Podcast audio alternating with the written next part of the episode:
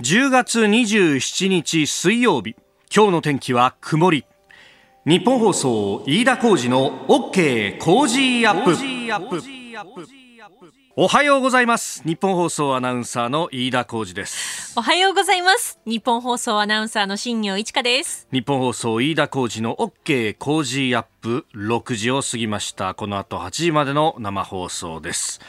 いやーペナントレースが、はい終わりを迎えたということで、我がタイガース、昨日最終戦はですね、えー、中日相手に力を尽きたという感じでありましたけれども、うん、やっぱりこのシーズンは非常にいろいろなことをね、学ぶシーズンだったなと。おいろいろな格言がこう胸を巨来したというところでありました。はい、家福はあざなえる縄のごとし。服が災いのもとになったり、また災いが服になったりするというね、えー、夏頃に高笑いをしていたことがいかに浅はかなことであったかと。なんか懐かしいですね。懐かしさすらそんなこともありましたね、そういえば。高笑いから始まった時ありましたもんね、この番組。いやー祇園少女の鐘の声、諸行無常の響きあり、皿掃除の花の色し、えー、聖者必須の断りを表す。おごれる人も久しからず、ただ春の夜の夢のごとし、竹着物もついには滅びず、ひとえに風の前の塵に同じと。えー、いやー、本当に、うん。えー、ヤクルトファンの皆さん、おめでとうございます。おめでとうございます。よ、優勝いやこのシーズンをね、はい、えー、スワローズファンの方からもメールをいただいております。入間市の映像さんですかね、えー、スワホースワローズ歴半世紀以上の小生にとって今回ほど嬉しいシーズンはありません。そうですかえー、コロナ禍で大騒ぎは自粛せざるを得ませんが心の中は喜びが渦巻いております、えー、思えばその特殊状況で投資力に懸念のあったスワローズが延長戦なしのルールで投資を使い回すことができたことが有利に働いたものと思いますがやはり高津監督の采配の勝利に尽きるでしょう。この優勝を予想できなかった評論家諸君猛省してほしい。最後に阪神もよくやったと思います。といただきました。ええー、それからですね、あのー、ツイッターでは阪神ファンの方でしょうね、はい、トンマのマントさん、えー、普段は工事は聞かないものですがといただきました。ありがとうございます。ます。えー、同志イーダーナへ我がタイガースは1試合も一試合も一イニングも消化試合を戦いませんでした、うん、143試合。12チーム最小の引き分け数で乗り切りました。ファンとして胸を張りましょうと、えー、普段は朝ぼらけのリスナーの方でしょうね、えー、気にかけていただいてありがとうございます。そうですよね、うん、えーいや、本当、でもそういう意味ではですね、あのかつてそのクライマックスシリーズが始まるときに、これは消化試合を消化試合とさせないためのもので、最後まで盛り上がれますよみたいな話があったんだけど、いや、ペナントレースだってですね、この展開次第ではここまでと、ね、楽しむことができると、なんだそのものは言いようだなみたいな。なんかこうなんて声をかけたらいいんだろうか飯田さんにってもう朝からちょっとずっと悩んでて。悩んでた。いやいやいや本当ね他のファンの方々からもですね、えー、え？ー、もう心配になってメールをくださるという方。本当ですか？ありがとうございます、えー、大和市つるちゃんさん懸命この悔しさクライマックスで話せ、うん、ありがとうございますですよね。ね。えー、他にもですね、えー、安弘さん酪農家55歳の方ねヤクルトは2年続きの最下位から大方の予想を覆しての優勝、えー、2桁ピッチャーのいない中での投手陣。みんなで掴んだ優勝だと思います。と、えー、まだまだクライマックスがありますよね。と。いうふうにもいただいております。ありがとうございます。そうですよ。もうねクライマックスもまだまだありますしそういった意味では11月のね、えー、初めのクライマックス。そして中頃には日本シリーズが待っていると。まだまだ楽しみは残っているぞと。思ってですね、そうですね。そうだよ、そうだよ本当に。なんかあのヤクルトだってね、えー、日本シリーズになったら神宮が使えないんじゃないかとかそういや昔ですねあの大英があ初めてええー、日本シリーズに出るかどうかっていうような時にあれ、そういえば、これ、農芸学会の、なんか、なんかね、えー、大会が、えー、当時の福岡ドームで開かれるから、日本シリーズ組めないぞみたいな話があったりとかして、あの時は確か、あの、なんか、あの連盟から怒られたような気がするんだけど今回はまあしょうがないよねってコロナだからってことにはなるんでしょうけれども、やっぱ台所事情難しいよねっていうそういえばでもヤクルトも、まあ、横浜は特にそうでしたけれどもあのオリンピックの最中は東京ドーム借りてやってたりとかしたもんね。うんそうでしたね。ね。そう考えると、はい。まあ、イレギュラーが重なる今年のシーズンを象徴するようなことなのかなと思ったりなんかもいたしますが、ね、クライマックスどうなることやら、はいえー希望は持ち続けていきたいと思います。あなたの声を届けますリスナーズオピニオン、えーニュースについて、えーそして、えースワローズの優勝というところもたくさんメールやツイッターをすでにいただいております。ありがとうございますありがとうございます。えーぜひメールやツイッターでね、えーご意見をお寄せください。えー今朝のコメンテーターは数量政策学者高橋洋一さん6時半頃からご登場。まずは、えー衆院選近づいております。若者おなどなど投票率を上げる方策について考えていきましょう。えーそして7時台取り上げるニュース、う昨日小室圭さんとお眞子さん結婚、え2人で記者会見を行いました。えーそれから米中経済の高官が電話会談を行っております。マクロ経済状況二国間関係について協議をしました。そして ASEAN 首脳会議について、えーさらに韓国のノテウ元大統領死去、えーそして昨日総理官邸では新しい資本主義実現会議の初会合が行われております。ここが気になるのコーナーです。スタジオに長官各紙が入ってまいりました。えー昨日ですね、えー秋篠宮家の長女、眞子内親王殿下、えー皇籍を離脱されて、えー民間人小室眞子さんとなって、小室圭さんと結婚をした、その記者会見と、いうところが、各紙一面トップに並ぶという感じで、えー朝日毎日読売という3紙が一面トップで、えー報じております。まあ、あの、この表記もね、えー、様と言ったり、さんと言ったり、まあ、あという、う何か、各種の表現の違いみたいなものがね、えー出ておりますが、まあ、あの産経などはあーこむう眞子さまご結婚としてそしてお断りのところで、えー27日付長官までは従来通り眞子さまと表記しますというふうな、えー表現についての断りも入れて、えーおります。えーというところで、まあ、これについてはね、後ほど今日のコメンテーター、高橋洋一さんともええー話していこうと思っております。えーそれからですね、えー日経の一面トップですが、安保技術留学生は許可制と、えー大学からの流出懸念長期も対象という、えー見出しでえー一面があ構成されています。まあ、あの安全保障に関わる機微技術について、まあ、大学でえーそういったものの研究というのもなされておりますが、え政府は日本の大学に長期留学する外国人についてこの機微技術の提供を許可制とすると、えー留学生の受け入れ時に安保上の懸念がないかを事前確認するよう国が求めているにもかかわらず実施していない大学がおよそ4割あるということで、まあ、中国を念頭にですね留学生を通じて重要な技術が国外に流出するのを防ぎ、えー経済安全保障を強化するというリードが立っております。うんまあこれ、あの、4割が、ああ事前の審査を実施していないのかということを考えるとですね、えーまあこれね、あの学術会議の話の時にもいろいろ批判がありましたけれども、えー国内で、えー自衛隊等々防衛省とのね、えー共同研究であったりとかというのは、えー戦争に協力するのかと言って、まあ大批判を浴びるというようなことがありながら、えー海外の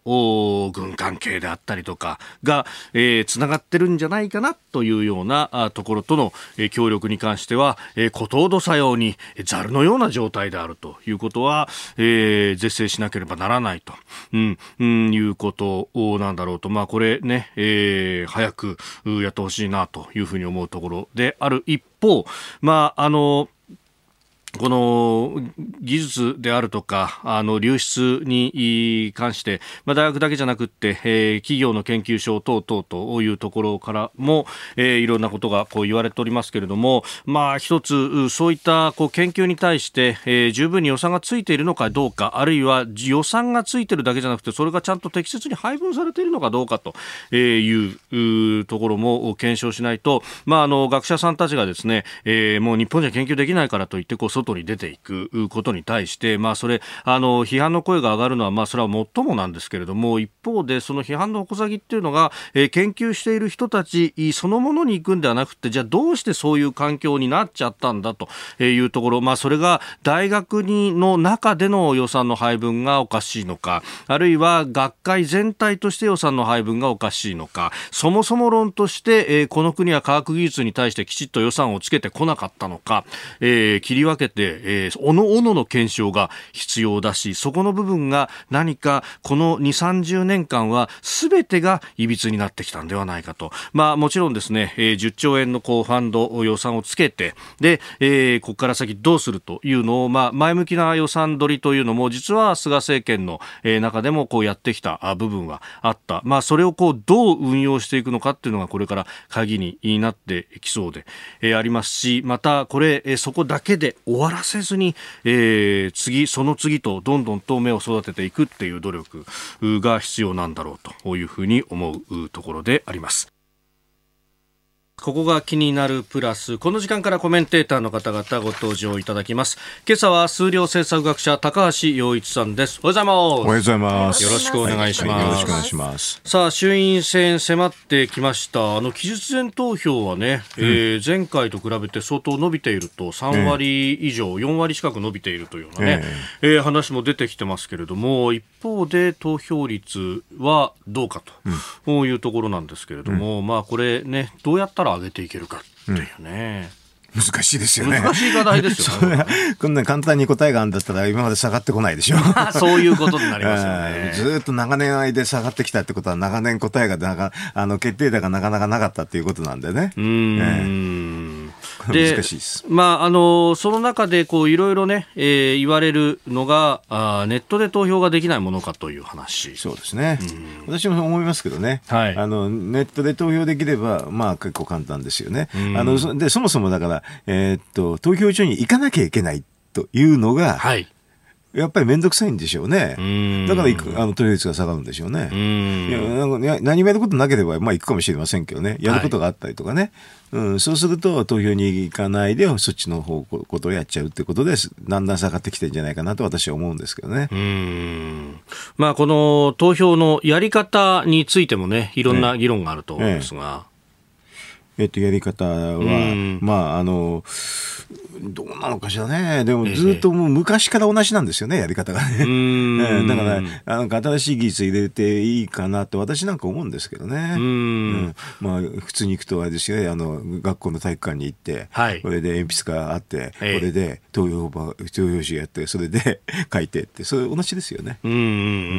ん。まあね、あの、アメリカの大統領選挙の時の投票の様子とか、いろんな国のものを見ると、えー、なんかね、タッチパネルでやったりとか、穴開けたりりとか。そうですね。あの確かにね名前書くってのはあんまりないですよ。だからでもまあ行かなきゃいけないっていう意味では意味では、まあ、やっぱりハードル高いんですよね。でもだからもう家でスマホでポチッとできたら、はい、簡単でしょうね。うん。うん。まあ、そこをね、あのエストニアなどが先行している、えー、ところでありますが、じゃあ、なりすましをどう防ぐんだというところと。そう。ただマイナンバーを使って本人確認できてるんでね、はい、本人確認できないっていうロジックはなかなかないと思うんですけどね、えーまあ、今までやってるものというんで、まあ、マイナンバー使って本人確認して一応いろんな手続きできてますよね、うん、それとどこが違うのっていうで議論するとなかなかあれですよね。難しいですね。だからあれでしょ？政治家の方の人がね名前書いてもらったらずっと自分の覚えてるかとかそういうのが結構多いでしょ。あ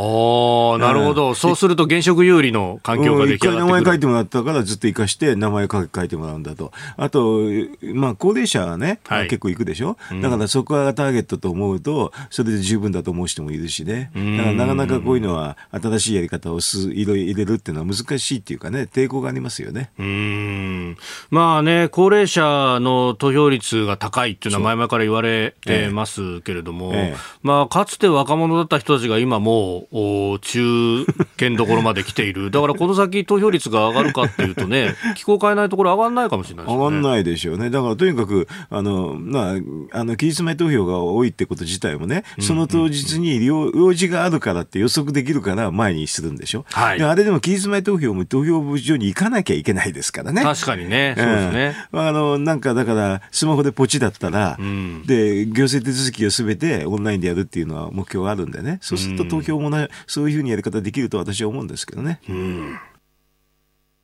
さああ、ここでですね、えー、お知らせでございます。毎年大好評いただいております、日本放送アナウンサーカレンダー。えー、声でね、接している、普段は、えー、私たちですが、普段の様子もご覧いただこうというふうに思って作っているカレンダーでございますが、えー、来年2022年のカレンダー、通販で受付始まっております。はい、えー、今回は日本放送のある有楽町や丸の内、日比谷などで2年ぶりにロケを観光いたしました。まあ、いつもとちょっと違ったった表情もご覧いただけるかもしれませんが今ですね、えー、高橋洋一さんが 覗き見をしておりますがいかがですかサンプルですけ綺麗な人ばっかりだね。ありがとうございます。いやいや、まるで言わせたようですいません。そうなんですよ。綺麗な人ばっかりなんですよ。そう言わないと査定も下がるんですよ。え日本放送アナウンサーカレンダー2022一部税込み2100円。こちらに送料代引き手数料が別途かかります。はい、えパソコン、スマートフォンからは日本放送アナウンサーカレンダーのホームページにある案内に沿って、えお申し込みください。ぜひよろしくお願いいたします。はい。えー、詳しくはホームページご覧いただければとと思います。あなたと一緒にニュースを考える飯田浩二の OK 工事アップ。では、7時台最初に取り上げるニュースはこちらです。小室圭さんと眞子さんが結婚、二人で記者会見。私たちは二人で新しい生活を始めることになります。これから生きていく中で、また違った形での困難があると思います。しかし、これまでもそうであったように、二人で力を合わせて、共に歩いていきたいと思っています。秋篠宮家の長女眞子内親王殿下と小室圭さんの婚姻届が昨日午前10時ごろに提出され受理されました、えー、眞子さまは皇室を離れ小室眞子さんとなっております、えー、午後には2人で記者会見に臨みましてその一旦お聞きいただきました。今後2人はアメリカに渡り新たな生活を始めるということです。まあ、婚約の内定が発表されてから4年余りで、ええー、実現という形になりました。あの、眞子さんの声ってすごく可愛らしいね。う ん、なんか声聞いてて思いましたけどね。うん、あの、あんまりもう、ほら、会見されるとか、そういう声があんまりそうですね、聞こえなかったんだけど、ずいぶん可愛らしい声だなと思って聞いてましたけどね。あとあれですね、あの、はい、アメリカで生活するっていうのが、なんかい。ろいろとやっぱりあれですね、印象深いっていうか、感慨深いっていうかね、はい、日本じゃないんですね。日本ではない。うん、アメリカで新生活って、はい、まあ、私もアメリカで、ね、生活したことあるんですけれど、えまああれですよね。多くの人って日本では嫌だという人が結構アメリカで生活してるんですけどね。うん。まあ新しい、まあ、新天地を求めてというような。そう、うん、アメリカらしいんだけどあの確かにあれですよね、はい、いろんなプライバシーなんかは日本とだいぶ違うから、うん、なんで。だから逆に言うと日本ってそんなに居づらかったのかなって正直言って思いましたけどね。アメリカに行って新新生活したいっていうことをかなり強調されてたんでね。うん、えー、まあ、その辺が特にね、えー、昨日はあの海外のメディアからも質問、外国記者、うん、あクラブからも、えー、代表質問ありましたけれども、その辺で、えー、海外の報道では、うん、あのメーガン妃の話になぞらえというか、うん、まあ、そことの比較がどうなんだというような質問が、まあ、と飛んでもいましたけれども、まああのー、そういうところをね、うん、思い起こすところもあるんでしょうね、そうですね。海外の人にとってはね。うん。まあ、でも、まあね、もう完全にあの私、詩人ですよね、ね。そうですね、もう詩人だから功績離脱して、はい、あの考えてみるとね、皇室の方ってね、あの戸籍もなかったわけでしょ、今まで。そういうことになりますね。初めて皇統譜には載ってますが、はい作ったわけでしょ、うん、うん、だからあれですよね。あのやっぱり我々とは違う生活で皇室にいられた方なんでしょうけどね、はい、それでもあの、えー、知事になってアメリカで生活するっていうところがねまあいいあのアメリカって非常に自由うなところだから、あのまあ、援助してもらいたいと思いますけどね。うん。まあ、あのいろいろメールやツイッターでもいただいておりますが、テルさん、この方、和光市の方ですね。えー、まあ、様々なあ攻撃だとか騒動だとかがありましたが、うん、えー、マスコミもそうですが、古い価値観というか、結婚が当事者のものでなく家のものと考えているのだなと思った次第と。うん、当事者が結婚したいという意思よりも、両家が祝福されるべきことを尊重すべきという姿勢だと感じます。おめでとうございますっていうごく当たり前の表現が結婚の報道の中であんまり見られないっていうのも、えー、何か報道している人たちの見識を疑わざるを得ないと感じますと。うん、アメリカ行った後もなんかあ現地の様子を映した写真を日本のマスコミが高い値段で買うんだろうなとも思ってしまいますと、うん、いただきましたが、まあ、指示になってるからねなんかそんなにえー、っとプライバシーもねあえてどうのこうのっていうのはあんまりやんない方がいいと思いますけどね。そうですね、えー、何か静かに祝福すればそれでいいのではないか、うん、もう指示になってるわけでね、あのこれがだから、まあ、皇室の中でねあの女系の宮家を作るとかね、はい、そういうんだったらすごく大きな議論になって当たり前なんですけどね、うん、とにかく皇籍離脱してるわしたわけですよね、うん、だからもう全く詩人だから普通の詩人として扱いであのそこはだから全部平等にっていうことだと私は思いますけどね。うん、おはようニュースネットワーク。この時間取り上げるニュースはこちらです。米中経済の高官が電話会談。マクロ経済や二国関係について協議。アメリカと中国の経済分野で重要な役割を担うイエレン財務長官と劉鶴副首相が昨日ビデオ形式で協議しました年内に米中の首脳会談がオンラインで予定される中中国はアメリカによる中国製品への関税上乗せ措置の撤廃などを求めた一方対話を継続していくことを改めて確認したとしております。えーまあ、年内にということになってくると、まあ、その梅雨払い的なこれは会談ってことになりますか、うん、そういきなりできないからでしょ、うん、いやあの習近平さんってお話あのなんかアドリブでは全部できないみたいですからね、うん、だから梅雨払いなんでしょうけどね。はい。でもイエレンさんが梅雨払いなのかな？よくわかんないですね、これ財務長官でね。ああ、うん、関税の話になると、本来はあの USTR の USTR の方ですよね。だからちょっと違うと思うんだけど、何なのか、じゃあ、こういうのってのは、よくは、あの、イエレンさんだったら為替の話になっちゃう話、ことなんだけどね。そういうあれだけじゃない。いつ、いつ何時か為替の話をするっていうつもりなのかな、アメリカは。あの、為替の話が多分中国で一番嫌、嫌といえば嫌なんですよ。ああ、えー、今は管理体制にあるけれども。そうですね。あの、だから、為替のところが、はい、あの、まあ、あの、これ中国で、まあ、なんていうかなその一党独裁の,、あの共産主義でしょ、共産主義っていうのは資本規制っていうところが結ものすごく抑えないと、はい、も保てないんですよね。だから資本規制っていうのは、まあ、為替と関係結構関係するんだけど、はい、まあ、イエレンさんの分野なんですよね。だからそういうところで、あれなんじゃないですかね、資本規制を緩めるっていうのを言えば、中国の方の体制としてはね、国有手段の、あの、なんだ、生産手段の国有化っていうのは必ずあるんでね、はい、そこはものすごく抵抗するっていうか、もう体制にかかっちゃう話になるんですよ。そういうの分かってて、イエレンさん出してんだったら面白いなと思いましたけどね。なるほど。まあ、あの、為替を変動制にすると。そうした後、資本の自由化をさせるとかね、はい、こういう話が出てくれば面白いんですけどね。ああ、えー、確かに、かつてのその日本の歩みだって、もともと固定相場でやってたものが変動になり、そ、ね,、して資本の自由化。資本の自由化っていうかね、うん、資本取引の自由化っていうのと固定相場っていうのは、はい、あの実全くあの、うん、リンクしてるわけじゃないんだけど、かなりリンクしてるんですよ。だから、資本取引を先に自由化すると、その次には為替の自由化ってなるんですよ。だからそういうふうな流れであると面白いんだけど、それは多分中国のあの共産主義としては、ま、絶対に飲めない。方向なんですよね。だからそれをバイデンさんが分かってて、イエレンさんを表に出してて、ちょっと、ちょっとやれやれって、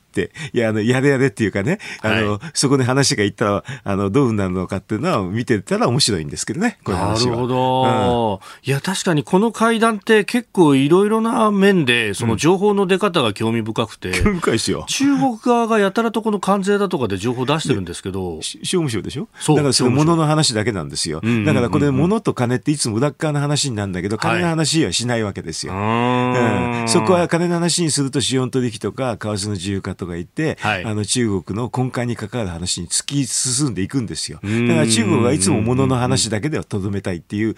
ことなんですけどね。だからそれはアメリカも分かっていて、金の話もあるよと、資本取引の話もあるよと分かってて、イエレンさんを出してんだったら面白いなと思うんです。アメリカ側は特にね、これに関してあの報道があまり出てこない。うん、ええー、まあ確かに関税に関してはね、財務省にね、権限ないから、言えないって話だ。おかしいでしょ、はっきり言えば。普通はこれ、表と裏で中国側が発表したら同じようなことなり、ちょっと違うことをアメリカ側も言っておかしくないのあのあとね、カウンターパートって言ってね、はい、同じような分野のあの関係閣僚がやるっていうのは普通なんですよ。それでもそうそういうやり方じゃないからね、はい、だから私なんかちょっと深読みしちゃうわけですなるほど、ええ、確かにあの TPP なんかの話の中でも、え、ものの関税の話ばかりが出てきますけど、中国はそれ以外のこと言わないですもんね。うん、それ言えないからですよ。いあの要するにお金の話まで関わると、はい、資本取引のところで中国はがんじがらめにしてて、これで中国体制を維持してたわけですよね、うんうん、そこに風穴開けるとね、うん、実は習近平さん焦るはずなんですよ。習近平さん気がつかないかもしれないけど、周りの人は気がつくはずなんでね。これガタガタになっちゃうぞと。ガタガタになっちゃう。これだから、ね、そうすると面白いの。一方で、ええ、あの、これ同じタイミングでですね、ええ、AIIB、アジアインフラ投資銀行がオンラインで年次総会開いたっていうのがあって、え、これ AIIB とか、それこそ自民元の国際化とか言うじゃないですか。あれはできるんですか、固定相場の中で。自分の配下になってる国とだけしかやらない。だからそこは完全にあのなんかアンバンドリングっていうかセパレートされてるんですよ。だから自分の配下の国だけところだけは人民元の国際化っていうんで国際化じゃないんですよはっきりはね。自分のまあ属国みたいなところとだけはやるってそういう話なんですよ。だから完全に世界とは分けてるんですよこれ。ああ、ええ、なるほど、うん、元の経済圏みたいな。そう元の経済圏で経済圏どころかね、軍事力も行使できるよね属国のとこしかやらないってそういうことですよ。逆に言うと AIB かなんかに入ったら属国になりかねないってことにもなるんですけどね。おまあこれね、かつてこれが立ち上がるときにはバスに乗り遅れるなろみたいなものが、日本の国内でも席巻しましたけど。笑いましたね。私もある番組見れてね、3対1でね、議論したことあったけどね、はい、3人はバスだった。バスに乗り遅れな。私あんな変なボオンボロバス乗るなって言ったんだけどね。うん。まあ確かにね、あの、投資額がどこまでっていうのと、まあね、あの、それこそ ADB、アジア、うん、あ開発銀行とこう一緒になってやっていくっていうような話もありましたけど、ここのところそんな話も分かれるでしょうね。だからこれは、あの、えっ、ー、と、人民元の影響を強めるための経済圏なんで、はいうん、そこに入ると全部中国体制に飲み込まれるって、そういう運命なところですよね。だから、ある意味で、あの、氷菓子に近いようなところなんですよね。だから、あの、規模だけ見ちゃだめでね、どういう国でやってるかっていうのを見なきゃだめですよ。うん。うんさあ、そして中国経済のこの先の読み、まあ、これはね、あの、指標等々どこまで信用するかともあって難しいっていうことを言われますが、どうなんなります、えー、難しいですよ。大体だから、あれですよね、中国経済に企業投資したって、ディスクロージャーってほとんどないわけで。うん。紙系かもしれませんよ。うん、だからそれはもう投資した人の自業自得って世界になっちゃうんだけどね、だからどのくらい投資してるかも分かりませんけどね、からたくさん投資してる人は今焦ってるんでしょうね、あの対外債務は多分切り捨てですよから。うん。えー、そして続いてこちらのニュースです ASEAN 首脳会議ミャンマー欠席軍トップ招かれず反発か。ASEAN 東南アジア諸国連合は26日昨日午前オンライン形式で首脳会議を開きましたがミャンマーはアウンミン、ミン・アウン・フライン、国軍総司令官を招かなかった ASEAN の方針に反発し、首脳会議に現れませんでした。加盟国が主要会議への参加を拒否するのは異例とのことです。アメリカのバイデン大統領は4年ぶりにアメリカ大統領としては4年ぶりにオンラインで参加したそうですえー、中国に対して言及はなかったということだそうですそうですね。だから ASEAN には、まあもちろん中国もね、はい、えー、影響力を及ぼしてるんだけど、まあここであれですよね、代理戦争みたいになってるかもしれないですね、ASEAN の会議の場がね。アメリカの意向を受けて、はい、あの軍部を読まなかったってことかもしれませんけどね。うん。だってバイデンさんが出るんでしょ、はい、バイデンさんが出るときに軍部のあの人が出てきたら、ちょっとどういうふうに言うかって困っちゃいますよね。あだからそれはだからちょっと事務方に圧力をかけた、ね、はい、絶対に軍軍の人出すなよって言ってたんかもしれませんしね。なるほど、えー、まあ、ミャンマー外務省の高官を招いていたということですそれは無難でしょ、そういうふうにやってたのが。文官を出すと、うん、だからもう、あの、アシアンの事務局も、バイデンさんが出るって言って、どうしよう、誰をメンツに集めようかって悩んじゃったかもしれませんよね。うんまあ、このね、中国のなんかと、そして、えー、クアッド等々の枠組み、このやっぱり東南アジア、ASEAN 諸国っていうのが一つの焦点になりますか？ASEAN は完全にあれですよね、もう二分化されますよね、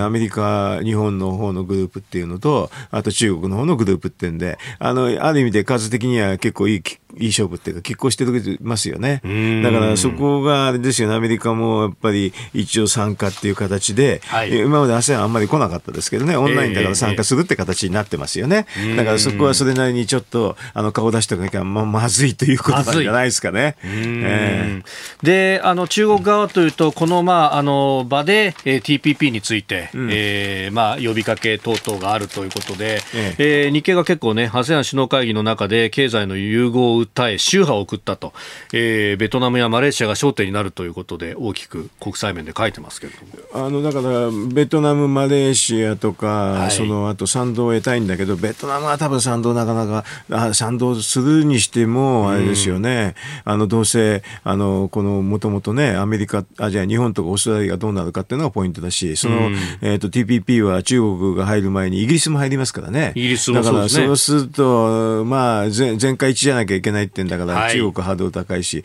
それで、さっきちょっと言いましたけどね、中国ってやっぱり資本取引っていうところがネックになるから、うん、資本取引は、あの、基本的に TPP は自由化ですからね、はい、これ方が ASEAN の RCEP なんかと全然違う協定なんですよ。だからこれ報道するときに、物の完全のところだけ話するとそっくりに見えちゃうんだけど、はい、全く違うんですよ。あの、TPP だと、物の関税なんて確か20分の1ぐらいのウェイトしかなくてね、あの他のところはたくさん大きいんでね、だからそこが、あのですよね、あの、中国本当入れんのと。だから一番入れんと簡単だったら、じゃああれですよ、資本の自由化と為替の自由化して来てくださいって言ったら、結構困っちゃうわけですよ、中国は。条件さえ整えば入れますよっていうふうに、日本は言い続ければいいわけですね。それでうん、そ全くその通り。多分入れない。おはようニュースネットワークでした。続いて教えてニュースキーワードです。韓国ノテウ元大統領死去。韓国最後の軍人出身の大統領で1987年に民主化宣言を発表し当時の旧ソビエトや中国と相次いで国交を樹立したノテウ元大統領が死去しました。88歳でした。えー、まあ1988年にはソウルオリンピックもあった、まあ、経済成長という面での功績と一方で指摘,、まあ、あの指摘されているのがえー、前途官大統領のクーデターに、まあ、軍の幹部として、えー、まあ、関わったというところがあ言われておりますが、うん、ね。あのこの韓国の大統領って、はい、その大統領終わった後が結構みんなねうんなんでこの方もやっぱり、はい、その例ムあのね、えあのその例に漏れずにね、お多分に漏れずと言いますか。それであれでしょ？はい、不正蓄財で。うん、はい。みんなそうなのね、韓国の人、大統領ってど、どうなっちゃってんのかなっていつも思うんだけど、これ最後に亡くなる時には、あの、韓国の報道なんかどうなんですかね。すごく大きいの？いやーね、結構その辺が、こう、まちまちだというような、えー、感じになってるんでしょうかね。うん。うんどどうしてああなるのかしらね。よくわかんないですね、本当に。いろんなことが指摘されてますよね。うん、期5年だからとか、あるいはこう、同族の、まあ、あの一族の結びつきが強いだけに、うん、その辺でこう便宜を図るということをしないとむしろいけないというような、うん、ただどうしてじゃ 2, 2期10年にしても同じでしょうけどね。そういうもしか同族の結びつきが強いんだったらね。その風土的なものがあるのであればね。あればね、うん。いつもこの韓国の大統領って話になるとね、はい、大統領の時はいいんだけど、その後どうなっちゃうのかなっていつも思ってて、今回のね、あの、文在寅さんもうすぐでしょ？えー、来年大統領選ということで、うん、もはやあ政権末期、レムダックと言われますね、うん、だからどうなっちゃうのかなっていつも心配でね、だから、ふーんって、だからもう、その後の人生ってどうなる、そうすると、大統領にどうしてなるのかしらなと思っちゃいますよね。うん、それでも、まみがっていうところがね、あるのか。で、まあ、この1980年代の終わりから90年代にかけてというところで、まあ、民主化というところも言われますが、一方で、あの経済成長の部分。私、うん、あのこの頃小学校から中学校に上がるっていう、うん、ニーズなんて言われて新興経済地域っていうねうん、この韓国とか台湾とかシンガポールとかっていうのが著しく発展をすると、えー、アジアの4つのドラゴンなんていうね、ね。話がありましたまあ、韓国はだからその、まあ、ちゃんと成長してて、はい、まあ、今やまあ先進国の中ですからね、あのなんか測り方によると、日本よりか所得、人当たり所得が高くなる時もあるんですよね、あの要するに為替の関係だけです関係ですはい、関係ですけどね、で、これからどうなるのかなっていうのは、ちょっと心配ですよね。まあ、あの韓国って中国にすごく肩寄せしちゃったところがあるんでね、はい、今まで良かったんでしょうけどね、これからどうなるのかっていうふうには思いますけどね。でも一応韓国って、まあ、西側諸国で民主主義国なんですよね。はい、だから、まあ、その意味ではあの日本はつけやすいはずなんだけど、どうも日本との間はいつもあれですよね、問題が多いですね。うん。なかなかだからあの西側民主主義と同じように民主主義国と同じようになかなかなりきれないところが韓国はいつもありますね。うん。まあ、その辺ねあの常に選挙のたびにそう保守と革新というような対立が言われますけれどもそのあたりで、まあ、それこそ国情が分断されているような状態なんですかね。そうですよね。まあ、日本との話ですとねあの、はい、ほらいろんなあの、うん、賠償問題じゃない徴用工の話とかいろいろあるんだけど、えー、あれ早く韓国の方がねあの肩代わり法律出してくれればすっきりするんですけどねうんそういう動きもちょっとあるんですけどいや日本の謝罪がなきゃだめだとかねわけのわかんないこと言うんですよね。普通に肩代わり法律出せばみんな終わっちゃうんですけどね。本来的には1965年、昭和40年に日韓請求権協定があり、という、そこで本来は法律も作るべきだった。そう。あでもでも今回、いろんなあの、ね、あの司法の方でいろんな、ね、あの日本企業に賠償するとかいう話になればね、はい、あの韓国政府が肩代わり法律出せば終わります終わりますよね、金額も大したことないしね、だからあれはもう政治的に使ってるとしか思えなくて、うん、だからなんか、すっきりしない、こんなに近い国でね、同じ民主主義国なのにと、私なんかいつも思いますけどね。うんうん。まあ、かつてはそのまあこう軍部の人たちはそうは言っても地政学的なところもあり、うん、そして目の前に北朝鮮を抱えて、ただ休戦してるだけというようなこともあってこう冷静な判断ができるとも言われましたがそこの部分もレーダー照射事件とかがあったりしてね。あれはレーダー照射事件は同じ民主主義国の中でありえないですね。うん、まあ、あれあの、えー、っとロシアとか中国なんかでよくあるんですけどね、ああいう照射はね、はい、うん、でもちょっと韓国ではないでしょうね。うん。で本当に早くねすっきりしてもらいたいですよね、同じ民主主義国であればね、TPP に入ってもらうのが一番簡単なんですけどね。おうん、まあ、そこら辺はやっぱり中国を睨みながらなかなかできないなかなかできないんですよね、入ると、えー、って感じになるんでしょうね。うん。あの国の構造として、かつてはその財閥支配がとか、規制がっていうのがありましたけど、今は TPP に入ろうと思えば入れる入れる入れると思いますけどね。ええ。でもだからあの入るとやっぱりでもビジネスがすごく中国が多いはずなんでね。気にするんでしょうねやっぱりね。あのいろんな意味で安全保障でも中国気にするし、まあ、あの半島国家の宿命なんですけどね。いつもああいう形で大陸の方の、ね、ご機嫌を伺わないと何もできないっていうね、はい、うん。まあ宿命は宿命なんですけどでもそろそろ脱却してもらわないとね。うん。ええ。続いてここだけニューススクープアップです。この時間最後のニュースをスキップ総理官邸で昨日新しい資本主義実現会議初会合岸田総理大臣は成長と分配の好循環の実現に向けて設置した新しい資本主義実現会議の初会合を開き科学技術立国の推進や経済安全保障の強化など最優先で取り組む課題について来月上旬にも緊急提言案をまとめるよう取りまとめるよう指示しました。えー、閣僚としては岸田総理、それから山際経済再生担当大臣など、そして、まあ、民間有識者という中には、あの渋沢栄一さんの孫の孫、やしゃごにあたる、えー、投資信託会社社長の渋沢武氏ら、えー、民間の有識者が出席したということであります。さあ、この新しい資本主義実現会議ですけれども、わからない。わからない。わからない。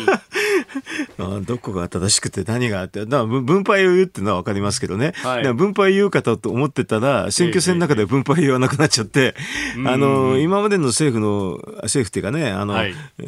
オーソドックスなところは分配も成長もどっちが先なんて言わないで、分配と成長の好循環っていうのが一番無難なんですよね。でもあの選挙戦の中で、えー、っとあれですよね、野党の方から分配なくして成長なしって言われるもんだから、はい、え、それはないだろうと。だから、あの、成長なくして分配なしで、その野党のやつをひっくり返した言い方が最近多いんですよね。で、そうすると、あの、新しい資本主義って一体何なのかって分かんなくなっちゃって、はい、まあ、成長なくして分配なしと出すと、実はこれアベノミクスと同じなんですよ。だからそれが嫌だって、まあ、岸田さんも思ってるんでしょうけれど、はい、なんとなくでもそっちに、そっちじゃないと、まあ、選挙戦も争点が分かんなくなるしね。でも、はっきり言うとこれね、成長なくして分配なしですよ。うん。うん、あ、ごめんなさい。えー、投資信託会社会長は渋沢健さんですね。大変失礼しました。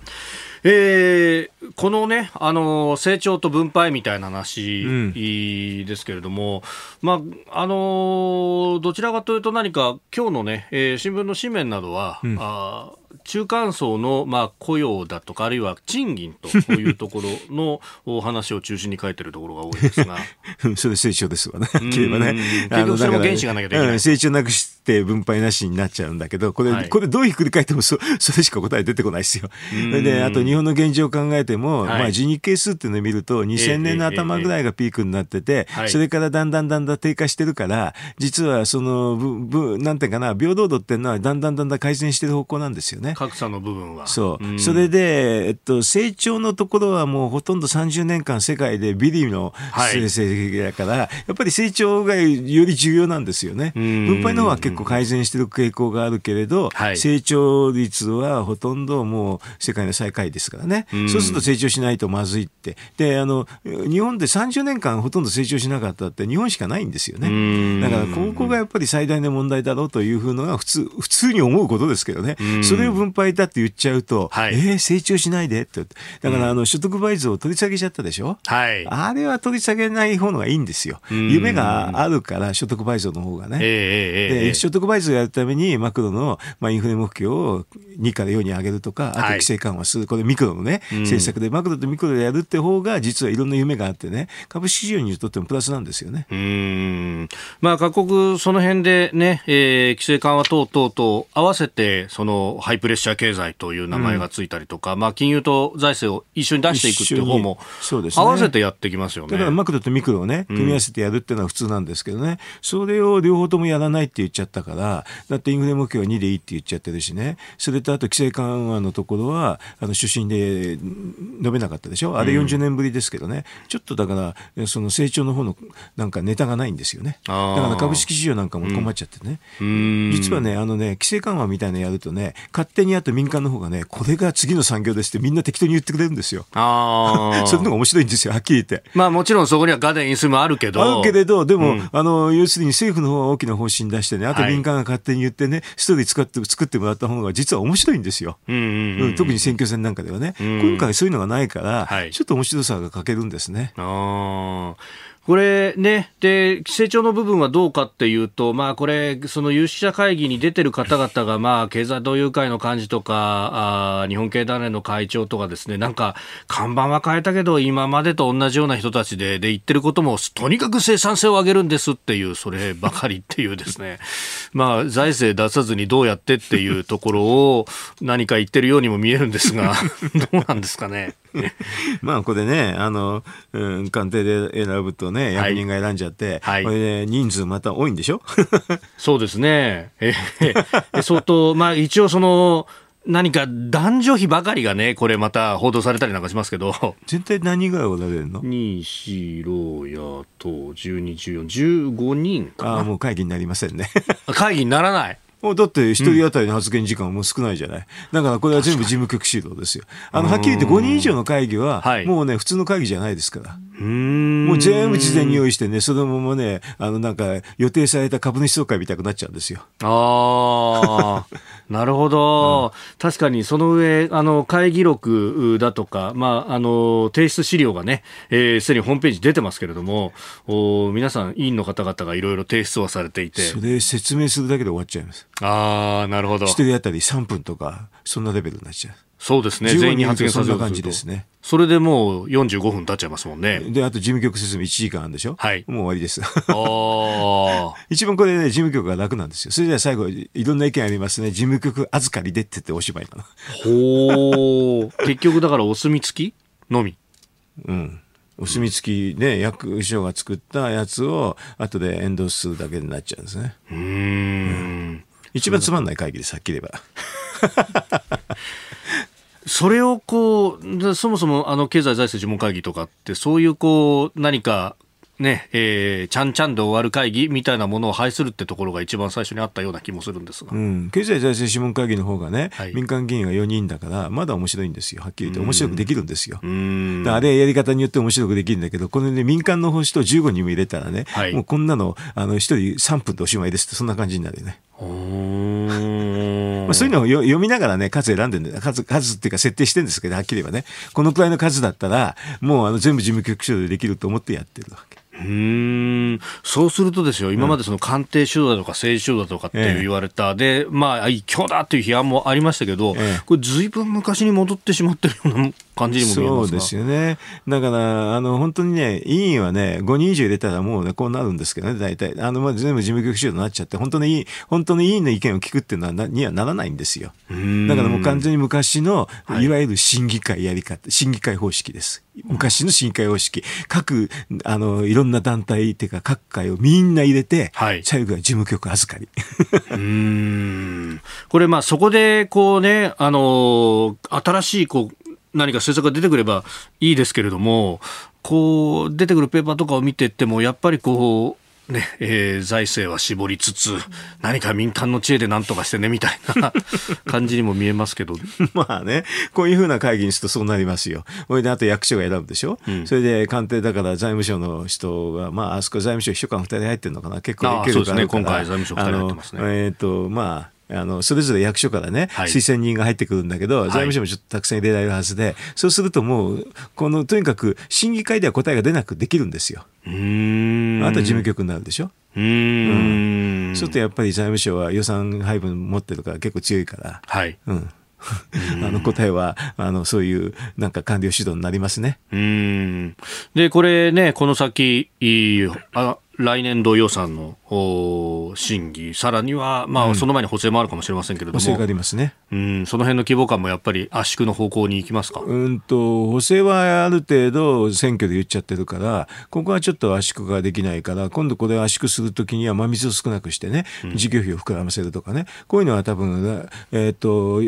選挙終わった後の、はい、あの補正予算で、ちょっとそういう形に事業費だけ多くて真水が少なくなる確率は結構ありますね。ああ、ええ、事業規模ってやつ。そう。あだから数字は、マスコミは数字だけ言うから、はい、全然大きく見えるんだけど、実際に本当は予算はすごくちっちゃいってやつ。うん、え、実は民間が支出するとか投資するとかっていうものが多く含まれてるそうそう。だから本当はずるいんだけどね、ああいうのって本当。うん。政府のやるのは少なくてっていう形になるかもしれないし、あと政府の方も前のちょっと積み残し予算を流用するとかそういうのが多くなるっていうのはねいろんな予算テクニックがあるんですよ。でそういうのは多分こういうふうな審議会だとそういうところに切り込めないでそういうのはよろしいっていうふうな言い方になっちゃうんですよね。うん、これだけ規模があればよろしいじゃないかという形、う。ん、よくわからない。でよくわからなくてあんまり意見が言わないような人を集めてるかもしれないです。うんえー、新しい資本主義実現会議についてお話しいただきました。このコーナー含めてポッドキャスト YouTube ラジコタイムフリーでも配信していきます。番組ホームページご覧ください。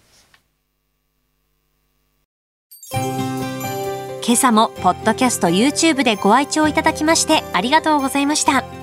飯田浩司の OK Cozy up。東京有楽町ニッポン放送で月曜日から金曜日朝6時から8時まで生放送でお送りしています。番組ホームページではコメンテーターのラインナップや放送内容の原稿化された記事など情報盛りだくさんです。今お聞きのポッドキャストもホームページからお聞きいただけますし私が連載をしています。新業一華のパラスポヒーロー列伝というコラムもご覧いただけます。プレゼントの応募もホームページからできますよ。また公式ツイッターでは平日は毎日最新情報を配信中。ぜひチェックしてください。そしてもう一つ飯田浩二アナウンサーが「夕刊富士」で毎週火曜日に連載中飯田浩二の「そこまで言うか」こちらもぜひチェックしてください。